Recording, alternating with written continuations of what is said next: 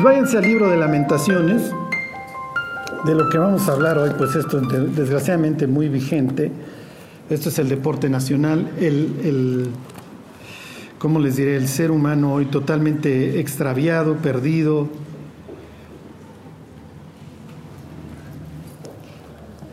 Bueno, miren, les leo desde el 1. Ahí nos quedamos la semana pasada en la reversión del orden. Seder, en hebreo, Seder quiere decir orden. Si tú le preguntas a un judío cómo está todo, te va a decir Beseder, quiere decir todo está en orden, en orden literalmente, hasta la fecha. ¿Ok? Esa es su forma de decir que todo está bien, todo está en orden. Lo que veríamos aquí es que nada está en orden. ¿Ok? Y tienes una reversión del orden. Dice ahí el 1.1. ¿Se acuerdan cómo ha quedado sola la ciudad populosa? Entonces pasas de, de tener, de estar atiborrado, ahora estar solo. La grande entre las naciones se ha vuelto ahora como viuda. Mm, aquí ya nos va a dar una indicación el autor de por dónde va a ir la historia. Que es una historia de la que habla el libro de Ezequiel, a ver si hoy alcanzamos, el libro de Oseas, el libro de Amós. Dijo, casi todos los autores proféticos tienen esta idea de que Dios y su pueblo se casaron. ¿Ok? Dice, la grande entre las naciones se ha vuelto como viuda. La señora, ¿ok? De provincias ha sido hecha tributaria. ¿Ok? Se refiere a Jerusalén como mujer, en femenino, ¿ok? Si fuera masculino sería el señor de provincias, ahora es el que paga los tributos. De cobrarlos, ahora los paga. Ok. Uno, dos, amargamente llora en la noche y sus lágrimas están en sus mejillas. Aquí me quiero detener un poco y quiero preguntarles, ¿hay esperanza para los que quedaron? Estos son los que están ahí viendo las ruinas de, de, los muros, son los que están viendo las ruinas del templo, son los que quedaron, son sobrevivientes, eh, la Biblia les llama los pobres, los pobres de la tierra, tal cual. Se quedaron ahí los pobres de la tierra. Los babilonios no les encontraron ningún sentido. Y pues además, mira, cuídame estas tierras porque en esto que me sigan produciendo. ¿Estos tienen esperanza? ¿Quién dijo que sí? ¿Marcos? Bueno, ya sabes, Marcos, salte, porfa. Ok, Marcos diría que sí. Los otros dicen, no, yo sé que trae jiribilla tu pregunta. ¿Hay esperanza para estos que se quedaron? Ok, Mildred también dice que sí. ¿Alguien más? Ok, ¿qué pasa si yo aquí les hubiera puesto, que se me olvidó, una canasta con higos? Charlie, ¿qué tiene que ver una canasta con higos? ¿Alguien me puede decir qué tiene que ver Jeremías con una canasta con higos? Que están tan malos que no se. No se pueden comer quiénes. Dios le presenta. A ver, váyanse, ya se, ya se les olvidó capítulo 24. A ver, váyanse. Jeremías capítulo 24. Lo que quiero forzarlos es a que piensen y a que unan los puntitos. Cuando lean la Biblia, acuérdense, la historia lleva un hilo.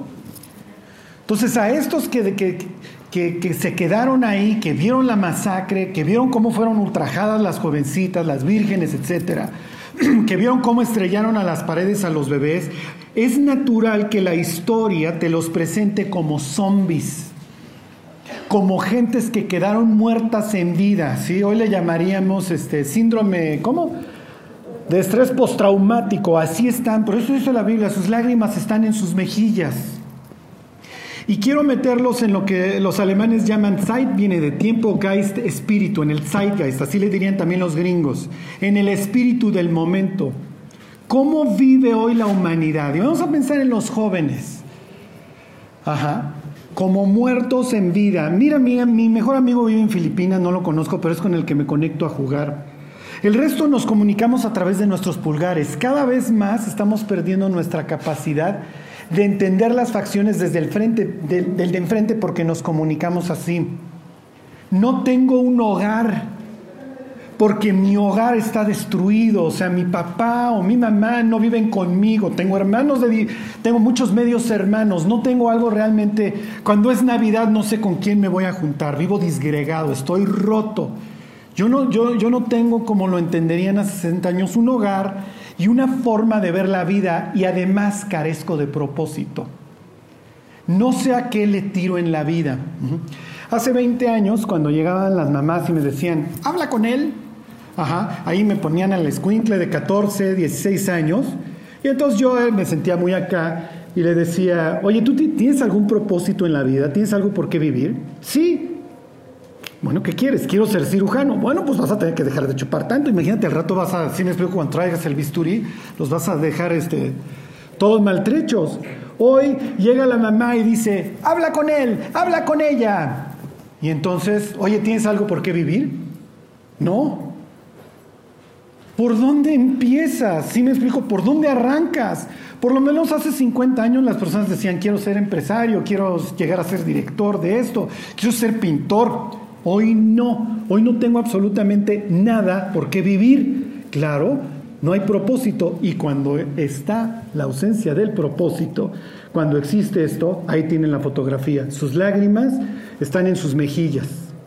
Otra característica de los zombies es que nada más consumen, consumen, consumen, pero nunca, ¿sí me explico? Nunca se avanza. Simple y sencillamente van juntos, no se llevan. ¿Sí me explico? Simple y sencillamente están juntos. Y lo que provocan es que van infectando a las personas a las que van mordiendo, se van contaminando más y la mancha se va haciendo cada vez más grande. Y hoy con las redes sociales publico mis iniquidades, publico lo podrido que estoy y esto se va disgregando. Y cada vez más normas que nosotros pudiéramos considerar básicas en una sociedad se extinguen. Se extinguen, o sea, el hecho de que una muchacha a los 13, 14 años ya se publique desnuda ¿Qué clase de vida va a poder tener cuando tenga 40? Así me explico, cuando ya fornicó todo lo que podía, ya se drogó todo lo que podía, ya pasó el verano, empieza el otoño y ahora qué sigue. Sí, pero como me decía la otra vez, una muchacha, oye, a mí mi mamá me exige que yo tenga una vida moral cuando mi papá tiene un repertorio, ¿sí me explicó? O sea, agarra la onda, me decía Charlie, que esto es lo que yo aprendí.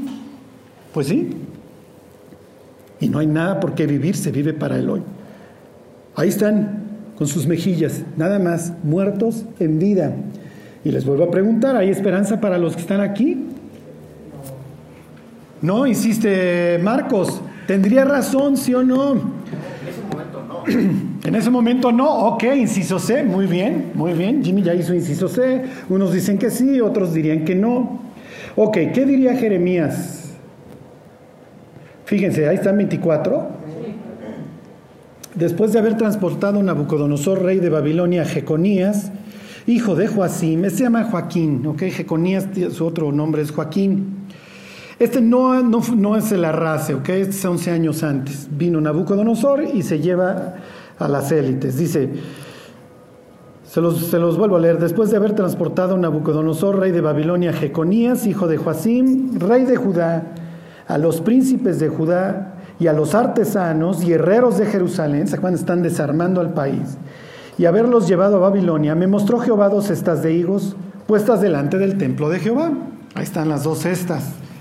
Una cesta tenía higos muy buenos como brevas y la otra cesta tenía higos muy malos que de malos no se podían comer. Y me dijo Jehová, ¿qué ves tú, Jeremías? y dije, higos Higos buenos, muy buenos, y malos, muy malos, que de malos no se pueden comer.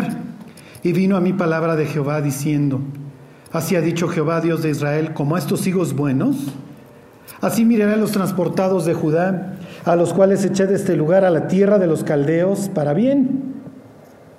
Porque pondré mis ojos sobre ellos para bien, bla, bla, bla, y no los destruiré, y les daré corazón, bla, bla, bla. Entonces, para los desterrados hay esperanza. ¿Por qué no? Lo acabamos de leer que sí, son los hijos buenos. A los desterrados les va a ir súper bien. Bueno, digo, no, súper bien, pero se los leo, porque pondré mis ojos sobre ellos para bien y volverá. Y los volveré a esta tierra y los edificaré y no los destruiré y los plantaré y no los arrancaré.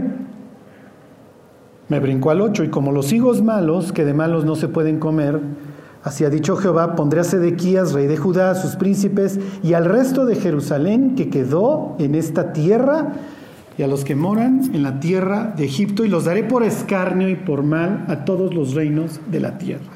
Entonces los que se quedaron, estos que tienen sus lágrimas en sus ojos, que están hechos pedazos ahí, ¿tienen esperanza? ¿Mande? Según esto no. Según capítulo 24 de Jeremías no. ¿Ok? Tú ahí ves a estos desterrados, los están largando y a los que quedaron, ahí están chillando con su estrés postraumático, ahí están sentados nomás. Y entonces tú llegas con tu papiro de Jeremías 24 y dices, mm, y ni esperanza, ¿eh? Adiós, ya estás perdido. ¿Sí o no? Bueno, los voy a dejar que reposen en su ignorancia tantito. A ver, salvo que Rafa saque la casta. Pues es que 100 años antes Isaías había escrito, consolaos. Consolaos, pueblo mío, dice vuestro Dios. Entonces llegas también con el papiro de... ¿De Isaías? Bueno, se los voy a decir de memoria. Decidle a voces, díganle a Jerusalén, decidle a voces que su tiempo es ya cumplido, que su pecado es perdonado. Ok, pero ¿ya llegó ese tiempo? Cuando parece que las cosas no se pueden poner peor, a estos cuates que quedaron, les va peor. Pero se los digo entre paréntesis, sí hay esperanza. Y sí la tienen, pero ya comprobé que no siguieron leyendo la historia, porque el propio Jeremías le dice a los que permanezcan, hay esperanza para ustedes, ya no se muevan. Y quiero hacer énfasis en esto, no importa qué tan bajo caiga un hijo de Dios, siempre hay esperanza. Va a cosechar, bueno, pues estos cuates así les fue y así les está yendo. Pero hasta cierto punto, cuando el ser humano decide someterse a la disciplina de Dios, quién sabe en qué etapa, siempre va a haber esperanza. El que a mí viene, ¿qué diría Jesús? Yo no le echo fuera. Y aún estos cuates que dicen, oye, pero es que yo no soy de esos hijos que andan allá, yo me quedé aquí, fui un necio, sí, pero todavía hay esperanza para ti. Siempre la hay. Es el punto, porque se va la gente al infierno. La gente se va al infierno porque quiere, porque no se quiere arrepentir. Y eso es lo más increíble. Después del arrase, Nabucodonosor deja a un descendiente de un hombre fiel, a uno de los hijos de Aicam, a Gedalías, y le dice, te dejo de gobernador. Gedalías no lee bien las cuestiones políticas, este sigue con su estrés postraumático, lo acaban matando unos desgraciados de la Casa Real. Y luego llega un tercero que larga a los asesinos y voltean a ver a Jeremías y le dicen a Jeremías, a ver, ya estamos en este punto, ya mataron a Gedalías, los babilonios, entre también a los soldados babilonios que nos cuidaban, ¿Pero qué hacemos? Pregúntale a Dios qué hacemos. Y Dios les dice, quédense. Y lo peor del caso es que no se quedaron. Pero eso se los platico después. Regrésense al libro de lamentaciones. Este es el tema que yo les quiero tocar. El día de hoy ya no tengo mucho tiempo.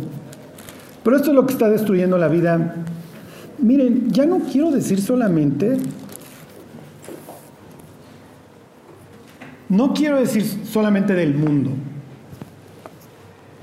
La humanidad hoy vive en el engaño de que un romance eh, te puede sacar adelante.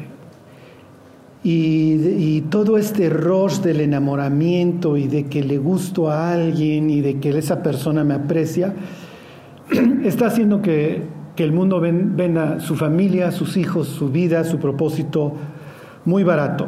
Y eso es lo que le pasó a los israelitas primero al norte y luego al sur. El primer mandamiento, y realmente de ahí se derivan todos, era, no tendrás dioses ajenos delante de mí. Y en el instante que el ser humano tiene dioses ajenos, tiene un Dios antes que Dios, ya puede hacer cualquier cosa y ya no hay frontera. Y si ustedes se fijan, todos los, los, diez mandamientos derivan del primero, o sea, los otros nueve derivan del primero. Y lo único que quería traer Dios, obviamente, a su pueblo, después de que la humanidad fracasa como ejote, pues es orden. ¿Cómo voy a poder tener una sociedad que emite un mensaje de orden y de paz y de amor cuando yo me la vivo codiciando la esposa del de enfrente, cuando yo codicio su tierra, cuando yo me quejo que yo no tengo su carro, cuando yo estoy adulterando, ¿sí me explico? Cuando los hijos no honran a los padres, pues es natural que tengas una sociedad total y perfectamente destruida. No tienes de dónde agarrarte para construir algo. Y los diez mandamientos se acuerdan primero cinco, en donde es mi relación entre tú y yo. Luego meto este en, en el de honra a tu padre y a tu madre, tu relación. Porque los papás finalmente en la vida del niño son la imagen de Dios y luego los que siguen entre ustedes. Porque como nos vamos a casar, diría Dios, yo con ustedes, ustedes tienen que ser un pueblo ejemplar, no puede ser un pueblo que es un desastre. Israel se vuelve un desastre, ¿ok? Y quiero que tengan esta imagen en mente, ahorita me regreso, este es Corintio, ahorita me regreso a Corintio. Los israelitas no los mandaron, digo, no están viviendo lo que viven en el libro de lamentaciones de a gratis. Es lo que dice el libro de Ezequiel y si ahorita llegamos, llegamos. ¿Ok? Dice Dios, yo te di mis hijos, yo te hice un pueblo abundante y los hijos que yo te acabé dando, los acabaste entregando a los dioses. O sea, no crean que la raza que trae Nabucodonosor fue así de, pues es que andaba en medio tibiones. No. La Biblia presenta a partir del libro de Isaías y luego de Jeremías y Ezequiel una nación que se deleita en la fornicación, en el divorcio, en lo que ustedes quieran. Es la destrucción. Me importa un comino mi vida la de mi familia, la de mis hijos, la de mi sociedad, me importa un comino.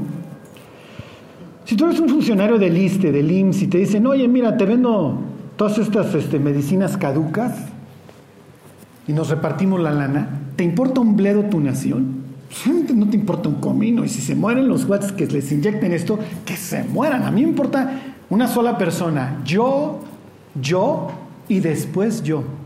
La única forma que tiene el mundo para evitar lo que se le viene y seguir cosechando es salir de este estado de zombie, de putrefacción, en donde me importa un bledo el de al lado y empezar a amar, empezar a amar mi vida, a Dios, la de mi familia y la de mi nación. De ahí en fuera, hoy el mundo está viviendo una crisis en todas sus instituciones. ¿eh? Otra vez llega un negocio y entonces le digo, oye, este, quiero hablar de Cristo, una persona y dice, ¿cómo me vas a hablar de Cristo si mi jefe dice que es cristiano y es cristiano y tiene relaciones con su secretaria? Hijo, ¿por dónde empiezas? Con esos testimonios, ¿sí me explico? ¿Y cuál es el pretexto? Pues es que soy débil. Bueno, pues más vale que te pongan medio fuerte, maestro, porque estás mandando las almas al infierno. ¿En qué estamos invirtiendo en nuestro tiempo? Acuérdense, Y les hago el último paréntesis. Cuando, cuando Dios llama a Abraham, le dice, voy a hacer de ti una gran nación. En ti serán benditas todas las naciones de la tierra. Eso dice el 12. Y cuando empieza el capítulo 15, perdón, el 17, le dice Dios a Abraham, anda delante de mí y sé perfecto. Sé de una sola pieza, es lo que quiere decir, es la palabra tam, pero la palabra que usas anda delante de mi cara. Tú estás frente a mi rostro. El Génesis dice que Adán y Eva se escondieron, nuestra traducción dice de la presencia, la palabra es de la cara, del rostro de Dios. Imagínense que Dios quiere que lo veamos cara a cara, es lo que dice el Apocalipsis. Y ellos serán su pueblo, ¿y qué? Y verán su rostro. Ese es el propósito de Dios. En la semana estaba yo hablando con una persona, le estaba hablando de Cristo y me dice, ¿en qué crees? Y le dije, mira, la Biblia habla de un solo tema, nada más de uno, que Dios se quiere llevar con la humanidad. Para eso la creó.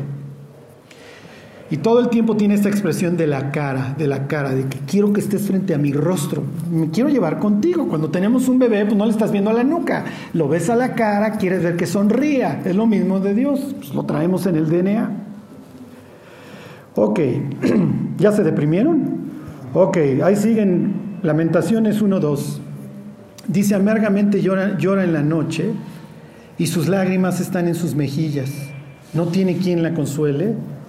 De todos sus amantes, todos sus amigos le faltaron, se le volvieron enemigos. Cuando truena la bomba, cuando truena la bomba los amantes no están ahí, porque ¿qué es lo que se busca en un amante? Pues que haya atractivo, que haya este rostro de adrenalina, que haya emociones. Pero si el amante cae en silla de ruedas, le da sida, le da... ¿Sí me explicó? Pues deja de ser ese atractivo. cuando truenan las bombas, los amantes no van a estar ahí. Y es increíble que nuestro último recurso siempre sea Dios.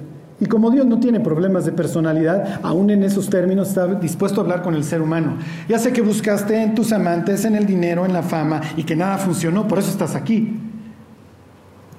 Si las cosas hubieran funcionado, no estarías. Ahora les voy a pedir que tomen todo esto, la caída del norte, la caída del sur, y que se vayan al norte de Israel y escuchen a Jesús decir, un padre tenía dos hijos. ¿Y qué piensan los fariseos que saben la Biblia de memoria? Mm, ya sé de qué me vas a hablar. Y uno de ellos se fue a una provincia apartada. Les está dando con todo, ¿eh? Porque muchos fariseos tenían orígenes de, regreso del exilio. O sea, les está diciendo, así como yo perdoné a sus padres, estoy perdonando a estos tipos. ¿Y a dónde acabaron sus padres? En Babilonia. ¿A dónde acaba el joven? ¿Se acuerdan?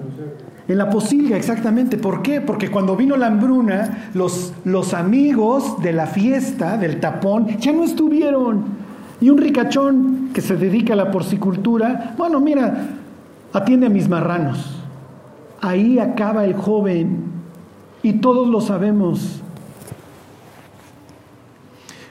Recuerdo una señora que estando con su amante, levantó el teléfono, y esto lo cuenta el amante.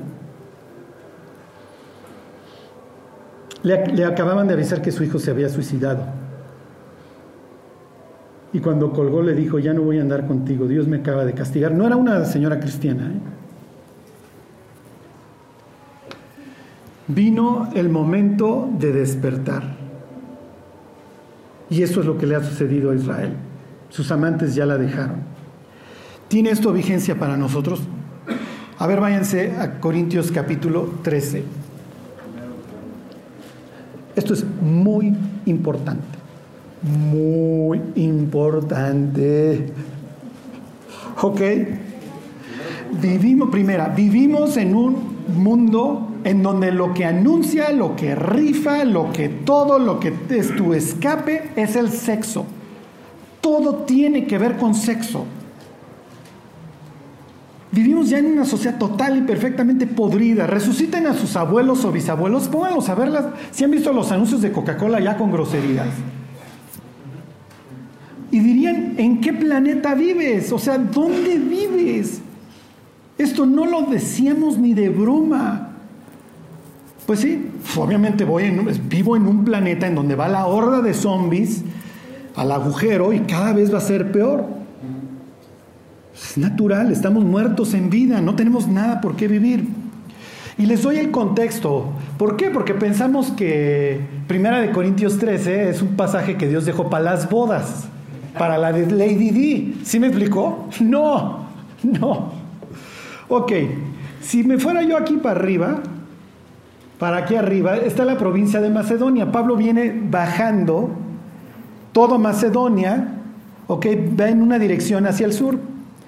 Entonces este, pasa por, ¿por dónde? Por Filipos, luego por Tesalónica, luego por Berea, y sigue su descenso. Finalmente va a pasar donde está Atenas, acá, ¿se acuerdan? Capítulo 17. Y luego viene, esto ya es otra provincia, cuando lean la provincia de Acaya, y aquí está Corinto. Esto se llama la región del Peloponeso, bueno, ahí está. Y ya vieron este istmo aquí, ahí donde está la flecha, acá. ¿Sí ven? Esto conecta mucho, bueno, obviamente conecta estos dos golfos y tienes muchísimo comercio por acá.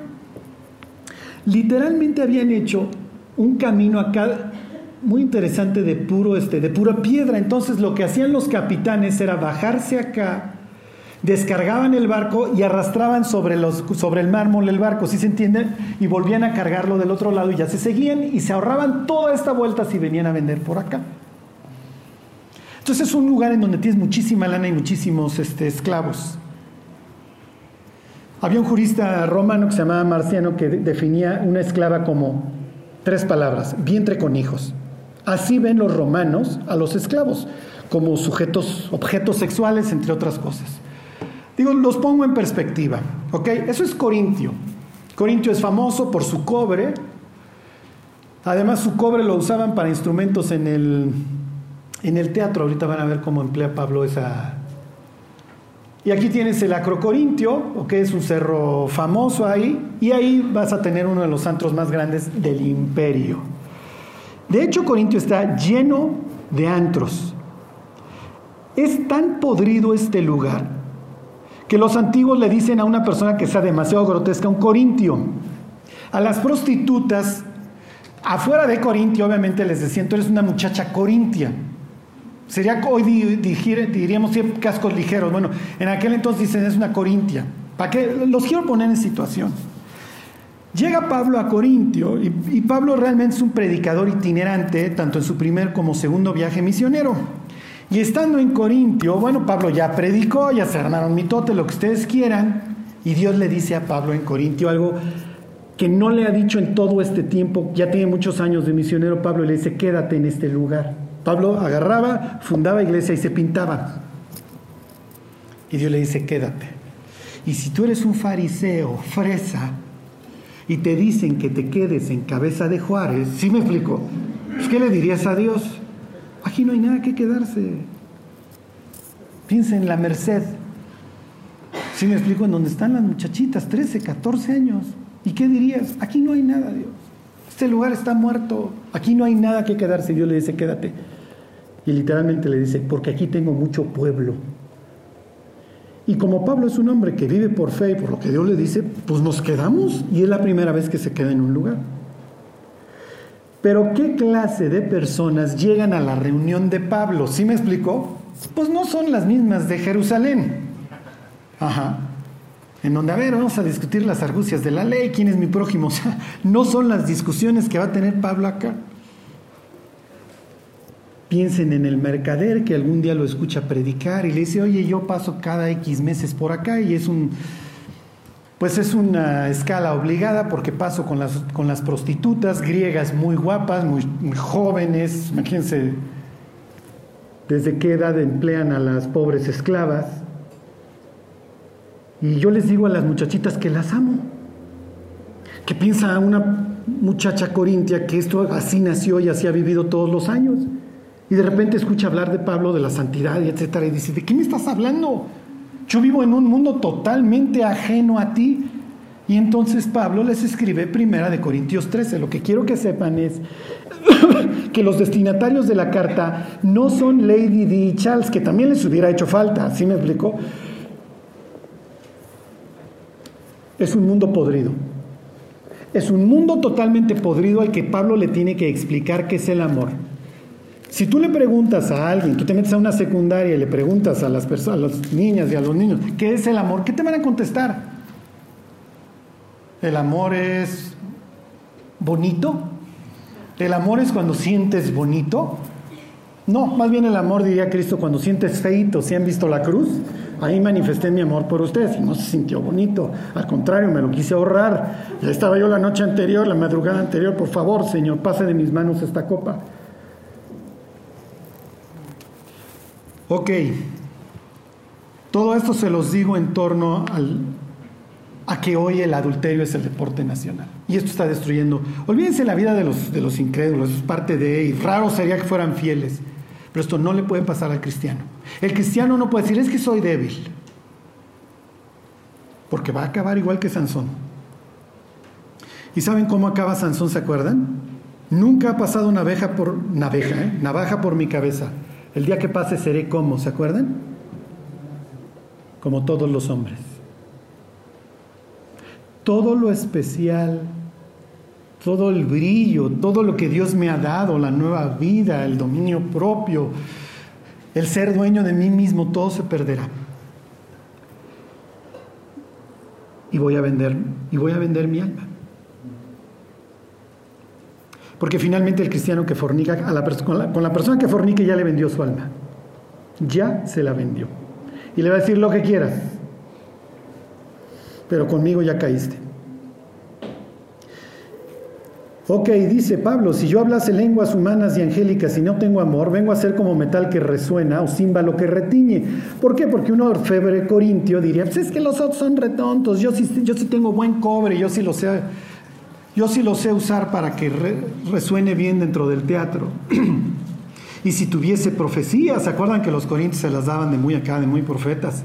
Y de que hablaban muchas lenguas y bla, bla, bla. Y entendiese todos los misterios y toda ciencia. Y si tuviese toda la fe, de tal manera que trasladase los montes. Y no tengo amor, nada soy. Bueno, a ver, Pablo, entonces escríbeme qué quieres decir. Y si repartiese todos mis bienes para dar, de, para dar de comer a los pobres y entregase mi cuerpo para ser quemado y no tengo amor, de nada me sirve. Y luego empieza a explicar, y realmente es una descripción de Cristo. ¿eh? El amor es sufrido, el amor es benigno, el amor no tiene envidia, el amor no es jactancioso, no se envanece. Y aquí viene lo que les quiero transmitir, el amor no hace nada indebido. El amor no hace nada indebido. Y los israelitas, tanto del norte como del sur, gracias Dios por tus mandamientos, gracias por la nueva tierra que nos diste. Ahora sí, muchachos, prendan la música, vamos a organizar el fiestón, ya tenemos tierra. Todo el propósito por el cual Dios nos rescató de que fuéramos bendición a todas las naciones se perdió. Miren, nunca he leído el libro este de Víctor Frankl, El hombre en busca de sentido, pero una vez escuché una, una frase que decía, ¿cómo estará el mundo que todos compran mi libro? Y efectivamente la ausencia de sentido nos destroza. Y si yo no tengo nada por qué vivir, pues ya puedo hacer cualquier cosa. Se los vuelvo a leer. Versículo 5, el amor no hace nada indebido. Número 2, el amor no busca lo suyo. Quiero decirle a los jóvenes, si alguien te quiere seducir, no te ama. Está buscando lo de él, lo de ella, pero no te ama. Porque el amor no hace nada indebido y el amor no busca lo suyo. Y sobre una relación en donde yo busco lo mío, no se puede construir. La emoción dura solamente un momento. Ok, dice, no, se, no guarda rencor, no, la, la palabra griega no lleva la cuenta no se goza de la injusticia, mas se goza de la verdad.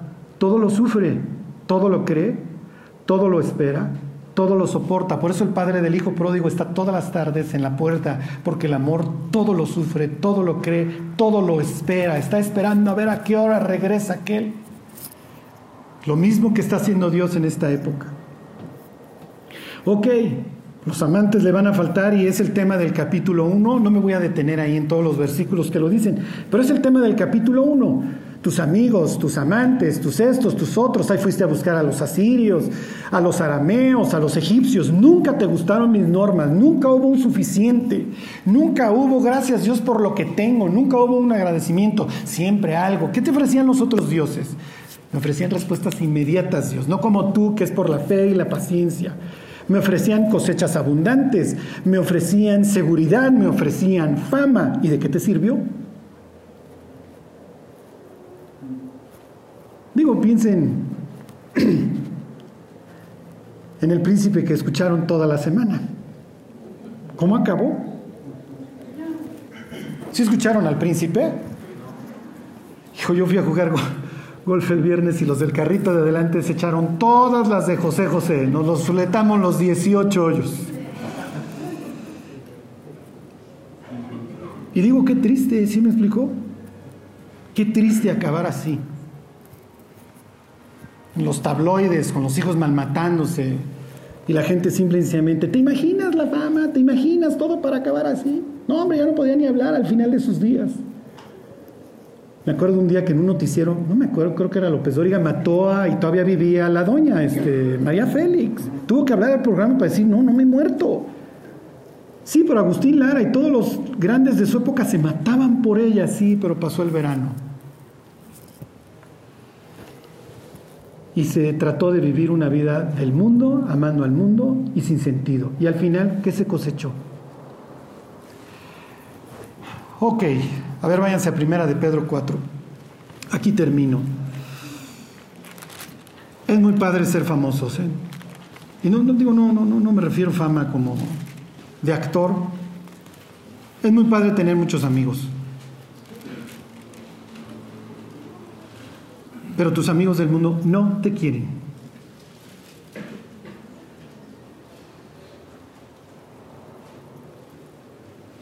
Este, ay, déjenme ver la cita, la tengo apuntada en Lamentaciones, ahí voy. ¿eh? La de Pedro, ¿dónde estoy? Ok, ahí está. Cuando, cuando nos convertimos, nuestra vida empieza a cambiar. Literalmente, nos convertimos, nos volvimos otra persona. Si alguna persona está en Cristo, es una nueva criatura. Y empezamos a disfrutar de la presencia de Dios, de su cara. Y entendemos estas palabras de que en tu presencia hay plenitud de gozo, delicias a tu diestra para siempre, y empezamos a odiar lo que Dios odia y amar lo que Dios ama. Por eso es que nos empezamos a reconciliar, nos volvemos más tolerantes y empezamos a ver al mundo como, no, ya no me late. Y la película antes que decía, sí, sí, la quiero ver, no, neta, me siento sucio después de ver el programa, no, no, no, no, no. Y las conversaciones llenas de groserías cuando uno era el peor, sí me explico. Yo era una persona soez, ¿eh? Soez, soez, soez.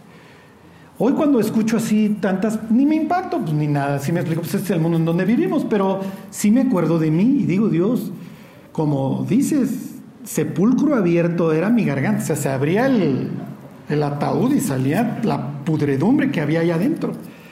Yo me acuerdo que incrédulos me voltaban a ver así con cara de, si estás bien mal, maestro, o sea, digo, yo las digo, pero no como tú, o sea. y digo, abogado aparte, olvídense, ¿no? Pero bueno, Somos hoy embajadores y nuestros amigos ya no son los del mundo. Los podemos amar, los podemos querer, pero porque queremos que se vayan al cielo y les tenemos que dar un testimonio. Pero ya no son nuestros brothers. No os unáis en yugo desigual con los incrédulos. Porque pregunta Pablo, ¿qué comunión tiene Cristo con Belial? Tú eres el templo, ¿qué tiene comunión el templo con los ídolos? La justicia con la injusticia, la luz con las tinieblas. Por tanto, salid en medio de ellos, pueblo mío, y no toquéis lo inmundo. ¿Y qué? Y el propósito de Dios, y habitaré, y caminaré, andaré entre vosotros. Andaré, está citando Pablo un pasaje ahí de Deuteronomio, misma palabra de, de Génesis 3 que Dios andaba en el huerto, porque crea a Adán y a Eva para llevarme con ellos. Ok, dice, se los leo 4.1. Puesto que Cristo ha padecido por nosotros en la carne, vosotros también armaos del mismo pensamiento. Pues quien ha padecido en la carne terminó con el pecado, para no vivir el tiempo que resta en la carne, conforme a las concupiscencias, a las pasiones de los hombres, sino conforme a la voluntad de Dios. Baste ya el tiempo pasado para haber hecho lo que agrada a los gentiles, andando en lascivias, concupiscencias, embriagueces, orgías, disipaciones y abominables idolatrías o sea, Pedro está diciendo, señores, ya dejen de vivir lo que vivían, ya ni borrachera, ni la orgía, ni la idolatría, ni la religión, ya tira tus muñecos.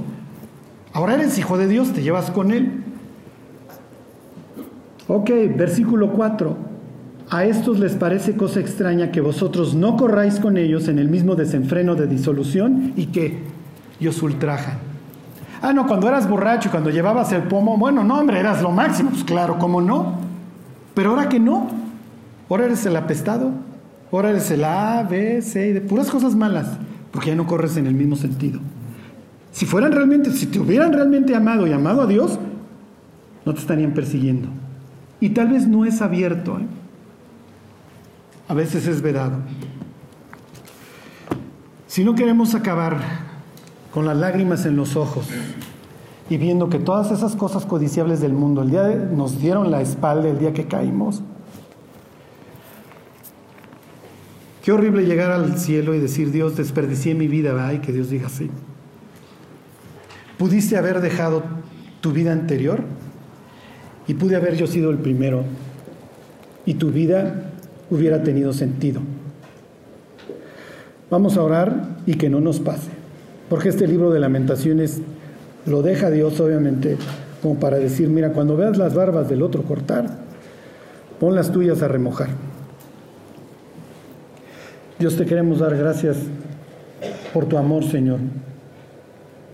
Y Dios te queremos pedir que, que tú lo derrames en nuestros corazones para que realmente podamos amar a las personas con el amor que tú les tienes, Dios. Que no busquemos lo nuestro, Dios, que no seamos rencorosos, que amemos como tú amas. Prodúcelo en nosotros, Dios.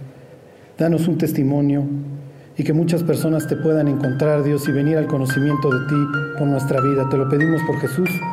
Amén.